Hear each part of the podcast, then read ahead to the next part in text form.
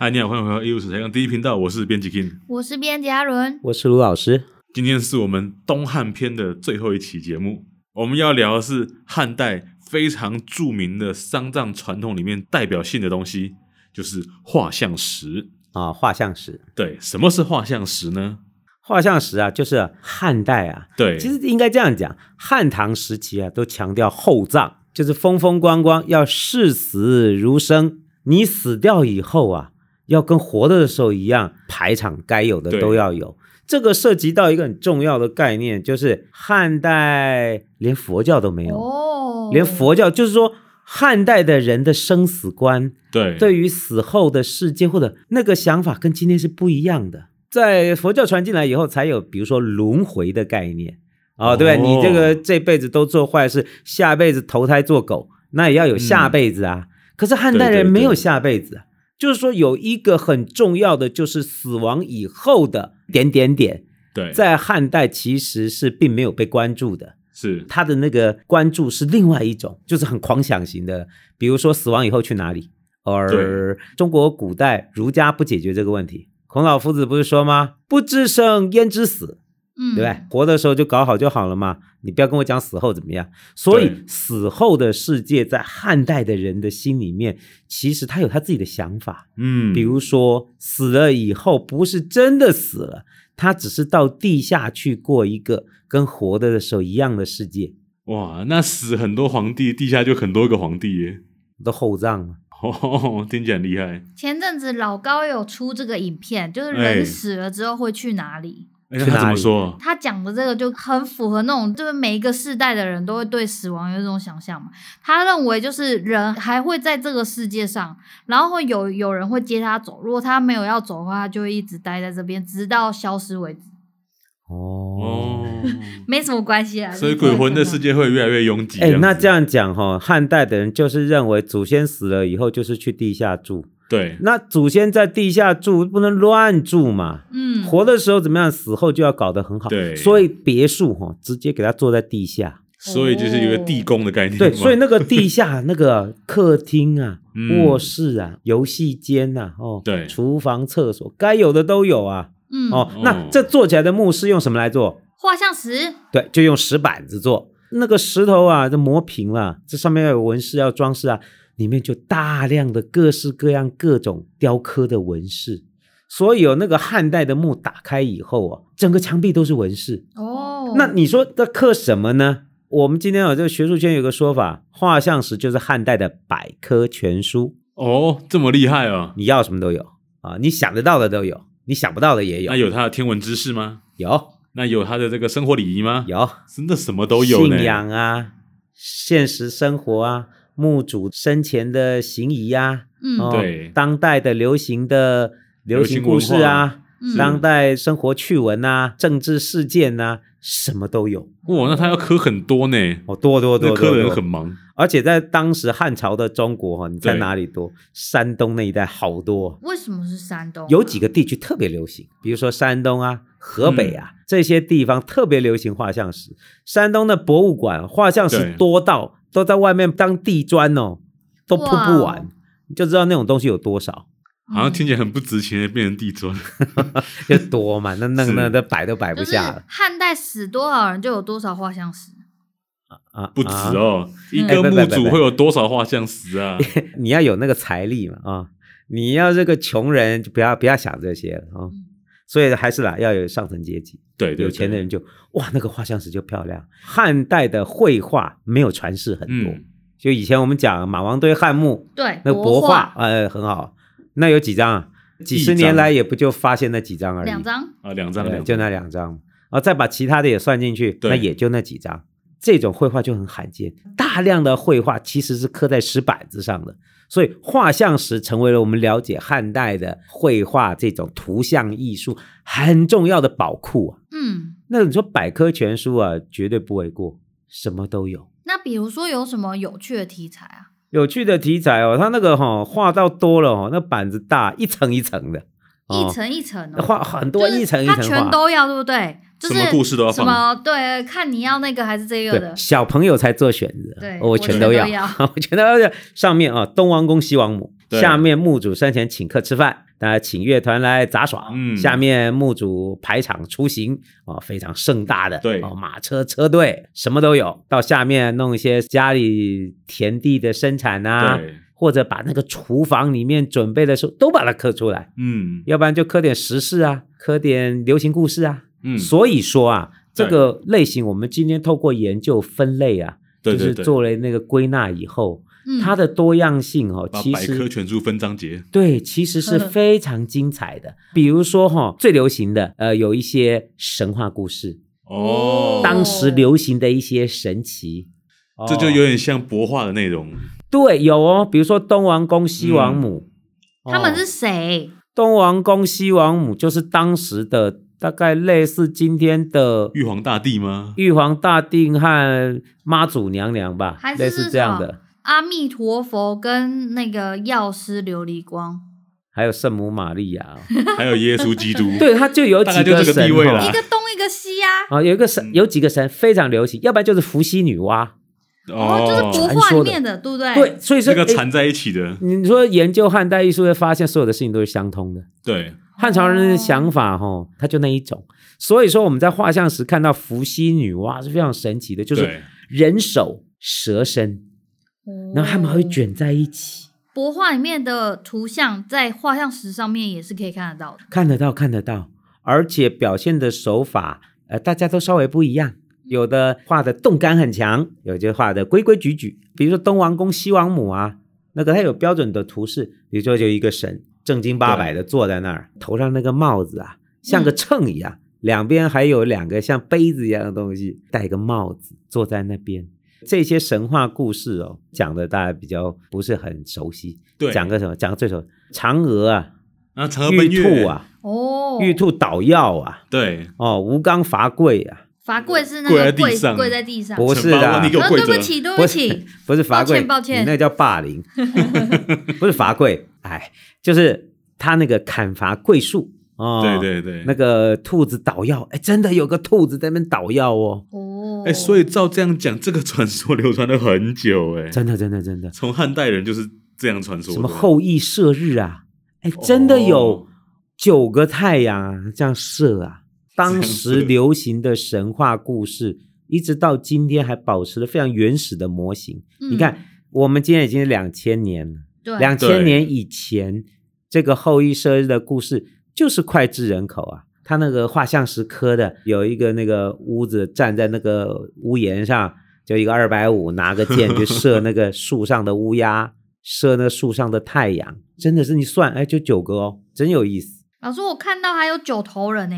有一些哈、九不个能头解释的人，，哎，对，有一些哈、其实汉代画是有一些我们不大能解释，就是说有一些区域信仰，或者是当时才流行的有趣的神话故事，嗯或者是很地区性的信仰，到今天我们已经不大知道为什么了。对，可是就在那个时候，透过画像石被保存下来。除了神话故事以外，还有一些很多是历史故事哦。哦，历就史是故事，哎，你就会觉得哈、那个时代是汉代嘛，它的前一代是春秋战国，对，秦代，他们去讲前朝旧事哦，是这么的有兴趣诶。有一些当然是有历史教训啊，有一些我觉得根本就是那种传奇小说式的这种嗯精彩对故事。对诶，他们会比如说荆轲刺秦王啊，对对有没有啊？你说荆轲刺秦王有什么历史教育意义？呃，对你不要去杀皇。帝，就是要对抗这个邪恶的这个的人物，可是他失败了，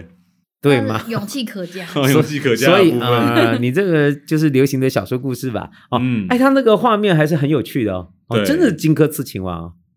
而且它的画面就是左右两边，一边是秦王，一边是荆轲，然后荆轲把匕首射出去，还射穿中间的柱子，哇哦，很戏剧性的画面欸诶、嗯，所以你看啊，它画像石哦，它不像连环画，对，它没有办法一个画面一个画面画给你，嗯，它就画那个最戏剧性、最惊悚的那个画面。对，所以那你说刻这个画像石的师傅厉不厉害？很厉害耶，他要设计过哎哦。对对对对我这个谁跪在这儿，谁坐在那儿，箭飞出去要怎么弄？不知道他们这个图有没有模本哈，大家刻一样的，我觉得模本应该是有啦应，该有，但是哈、工匠个人的创意应该也还是没有有影响。也没有这么大的限制，他们应该有一蛮大的一个空间是呃自己可以发挥的吧？可是时间久了，这些人物会不会有点难辨识啊？嘿，没错，他连这个都想到了，哎，那 个怕你认不出来哦。对，每一个画面或每一个人物旁边就有一个对方块，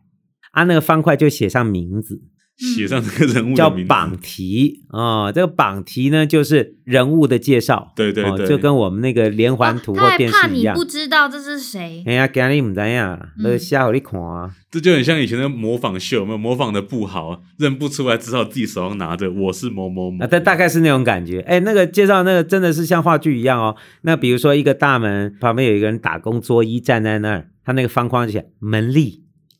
门力不知道名字，只好写就职看门儿称。的嘛，对不对？所以连这个都写哦。比如说画面的主角是老子啊，写个嗯老子，所以他就会写好哦。他怕你认不出来嘛。其实这也蛮重要的，这样子我们看到那个墓主有没有很宏大场面的时候，要写我们墓才主知道这个是墓主。啊，对对对对对对对。哎，不过它里面不会有墓主我哎，们哦不会写名墓主名字的哦。不会耶，可是可是好像有墓主出现诶、会会会，有时候那就是像个国画那样子，对不对？有天呃人间跟地下这样子，对，就是有一些，比如说他那个宴会的场面，那里面可能对做一个最主要的人，那个人可能就是墓主。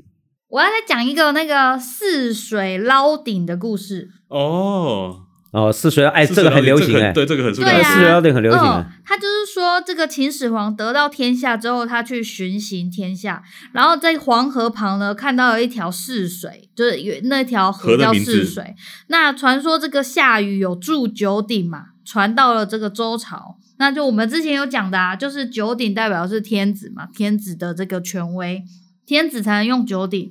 那据说呢，有一个被秦昭王拿去，其他八个掉到泗水里。所以呢，这个秦秦始皇他就到了泗水这地方，派上千人去打捞。那秦王为了想要得到这个王位正统的象征啊，然后就是在画面之中啊，呈现出就是很多人在打捞那个鼎的状况。那还有就是有的画面是他在打捞的过程中，还有一条龙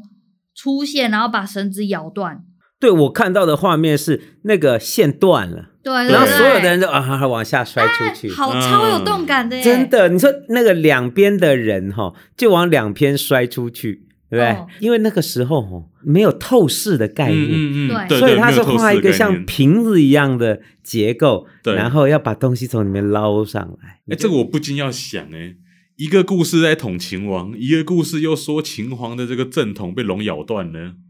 是不是这个画像石的汉代人对于秦王的统治不是很满意啊？当时这些故事的流行一定有一个原因嘛，跟社会的某些认毕知有竟关。汉代是篡秦王的这个朝政吧，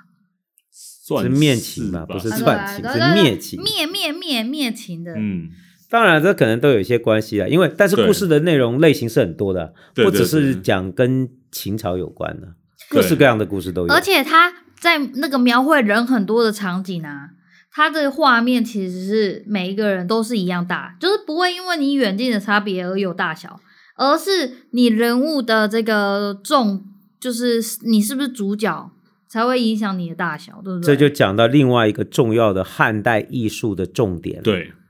公元前后这两百年啊，中国艺术的发展、绘画业发展还没有发展到所谓的透视，嗯就是我们今天很已经很基本的概念，就是近大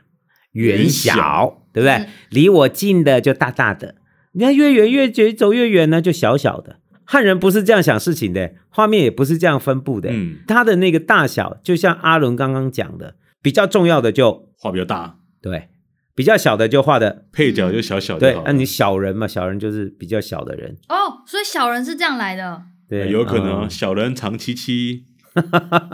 你要这样讲，我都不知道该说什么 了。好，反正重点就是说哈，它没有透视的概念，对、嗯所以这些大的和小其实是重要性的差异。对对对对对，比较原始的绘画都是这个结构哎、嗯，你看中东的、埃及的，没错啊，其实都是同就一个是结一构种哦，哦剪影式的，或者因为对哈对，对，在这种画哦面，你要它怎么做空埃及间嗯很难，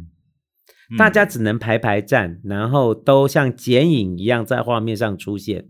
然后因为细节的关系，也不好说明近的和远的要怎么区别开来，对所以他那个根本不是那样想的。对，好，那你一定要好奇，那如果事情复杂呢？比如说嗯哼，汉代像这这种画像石里面最常流行的是车马出行，哦，就是墓主排场很大对哦，一堆马车要往前走啊，每一个车都是四个马拉，马拉，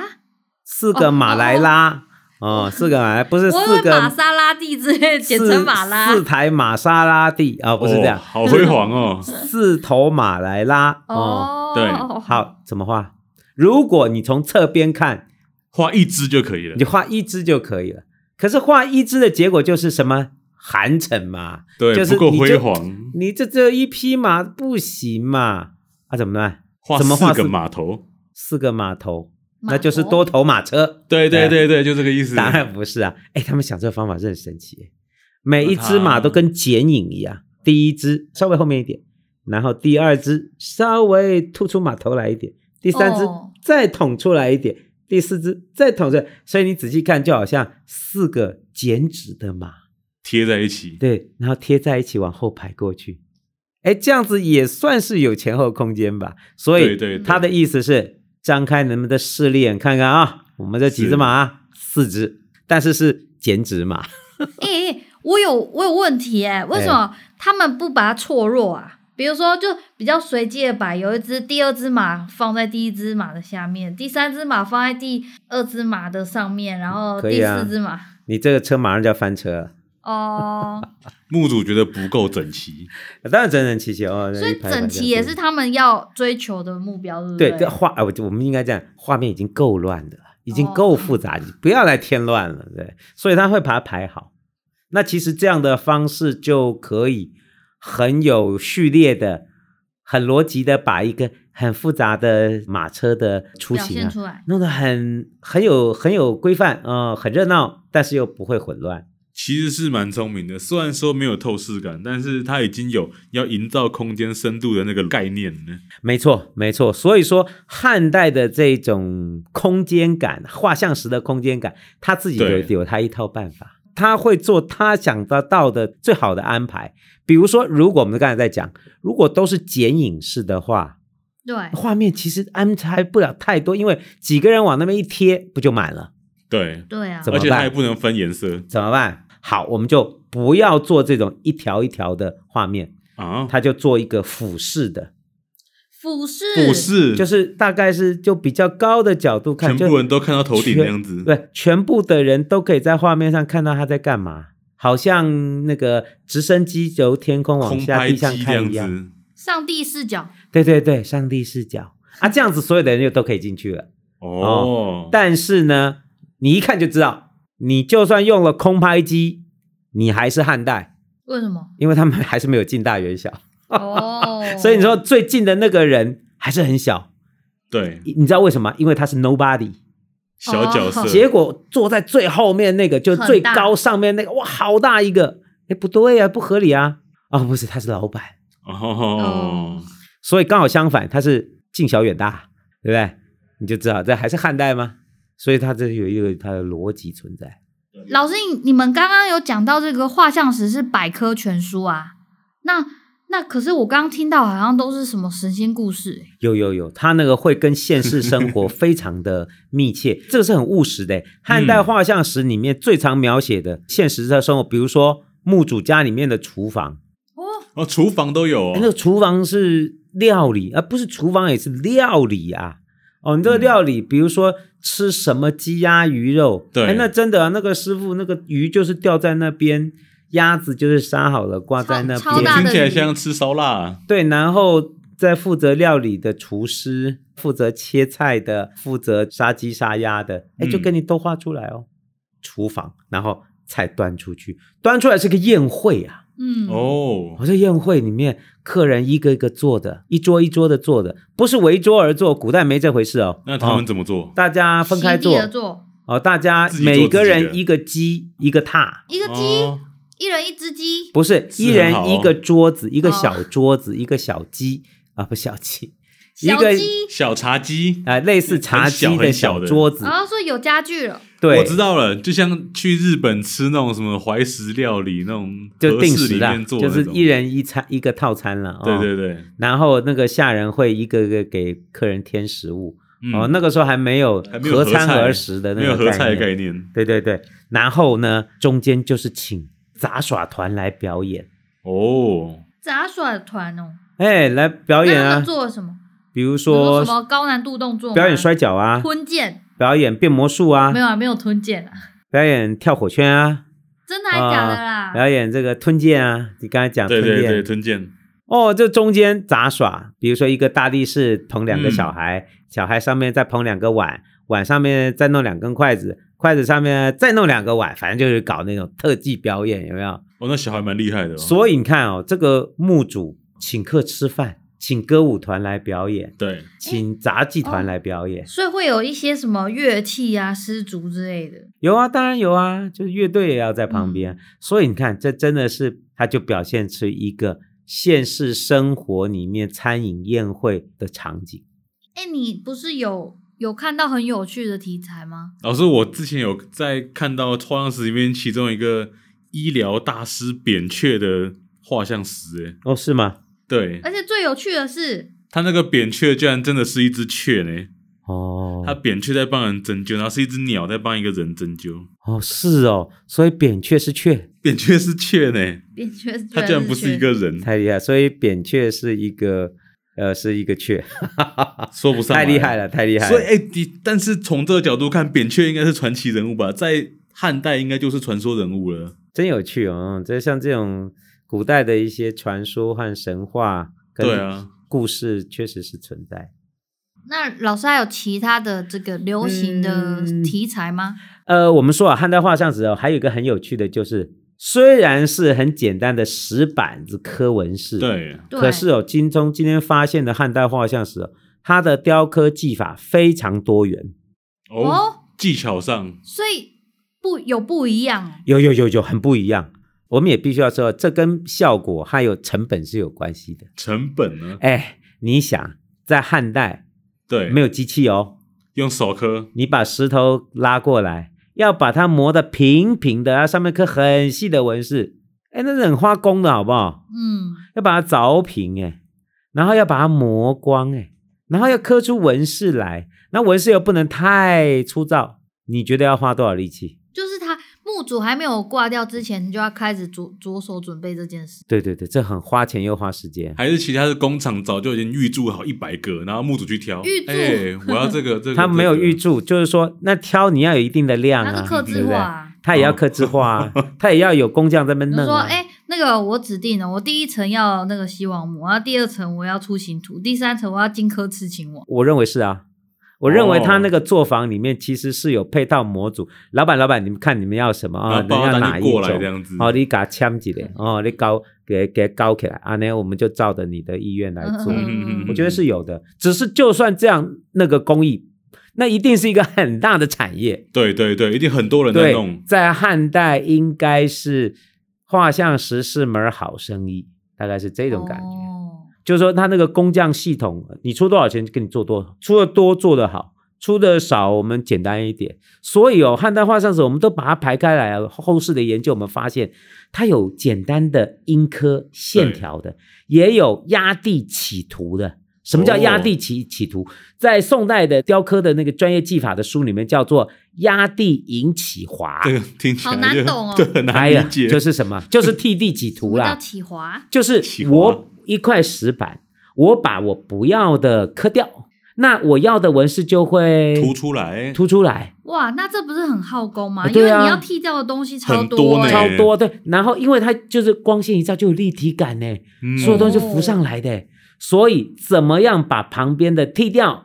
让你的要画的人啊、动物啊、马凸出车啊来都浮起来，你这个就是个功力了。哦，嗯，嗯，汉代还有好多种做法，精品画像石的部分了。对对对对对，所以说你看哦，那如果你凿得越深，那是不是浮雕的效果越嗯好？对，那甚至汉代还有一些根本就是立体的了，立体已的经它像就是浮雕了。对，它从浅浮雕还发展出高浮雕，嗯，高浮雕最后还不行，还发展透雕，就是直接挖空哦，的这。种应该是最贵的吧？